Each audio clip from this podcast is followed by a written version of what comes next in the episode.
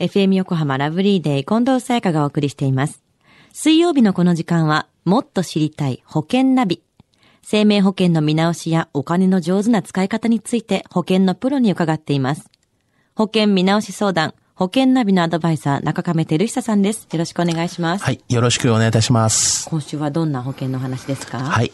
今週はですね、改めて生命保険の見直しの基本と、あと注意点についてお伝えしたいなと思いますね。ベーシックに戻りまして。はい。よろしくお願いします。はい。えまずは、あの、必要保障額計算っていうのについてなんですけども、あの、生命保険の必要保障額っていうのは、あの、生活していくためのですね、支出っていうのと、あと普通大体収入っていうのがありますよね。それの差額というのが大体必要保障額っていう形になるんですよね。はい。これは、独身の時とか結婚したり、お子さん生まれたり、まあ、せお子さんが成人したりとか、それぞれ将来に必要になってくる生命保険の必要保障額を見直す必要がありそうですよね。そうですよね。あの、まあ、独身の時はまだいいんですが、まあ、結婚した場合なんですけども、大黒柱のまあ、夫がですね、まあ万が一何かあった時の場合、まあ、その後、まあ、遺族の生活費っていうのは必ず必要になりますし、はい。あの、お子さんが生まれれば、まあ、その子供がまあ、大学卒業するまでの、まあ、保障っていうのは大体必要になりますよね。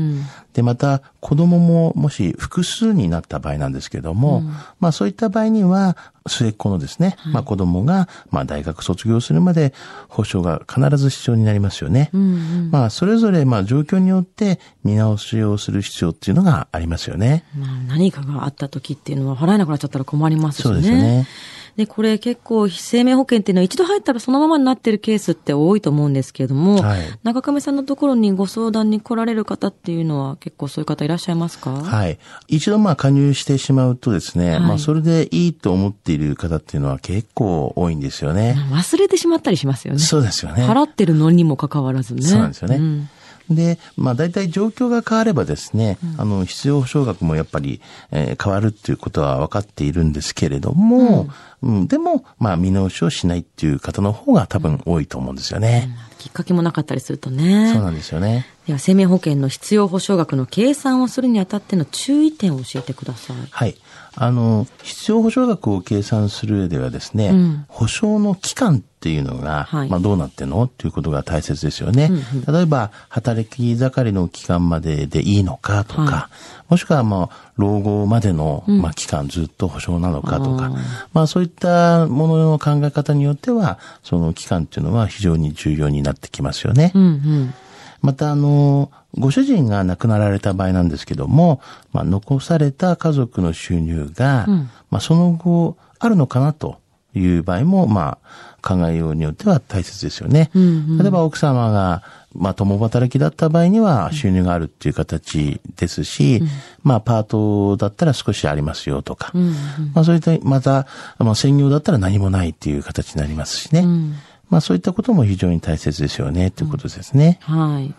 あと、家賃とか、まあ一応住宅ローンとか、まあ住居に関するですね、まあ費用っていうのが、はいまあどうなるのっていうことも、まあ肝心ですよね。うんまあ賃貸であれば、まあずっと払っていかなきゃいけないですしです、よね。ローンを組んだとしても、まあ男子とか入っていれば、まあ免除される場合もありますからね。んまあそれによってもだいぶ変わってきますねと。はい。あとはまあ子供の教育費ですよね。子供がまあ私学にまあ進学するとか、まあそういったものでもやっぱお金がかかってきますし、こういった費用はですね、今加入している保険で、まあどこまでまあカバーされているのかっていう、まあそういったことがまあちょっと大事ですよね。期間だったり、もしもの時だったり、お家のことだったり、子供のことだったり、まあ、たくさんあると思うんですけども、はい。その他に付け加えるポイントっていうのはありますか？はい。男性よりですね、長生きする可能性が高い、まあ女性なんですけども、はいあの、自分の旦那さんが亡くなられた後、どうやって生活をしていくかと、まあ考えておくことも大切ですよね。うん。まあその際によく知っておいてほしいのが、まあ遺族年金なんですよね。うん。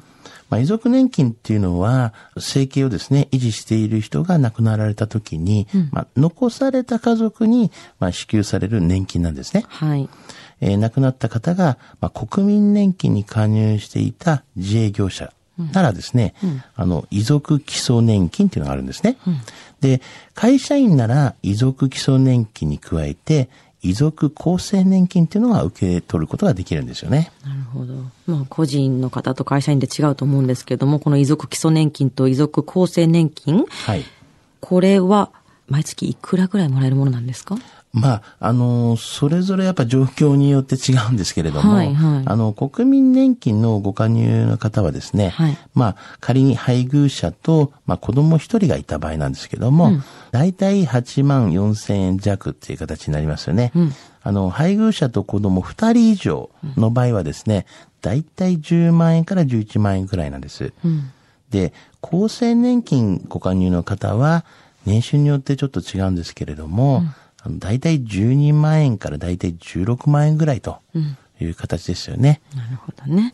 で、遺族年金、これをもらうにあたって、もう覚えておいてほしいことっていうのはありますか？はい。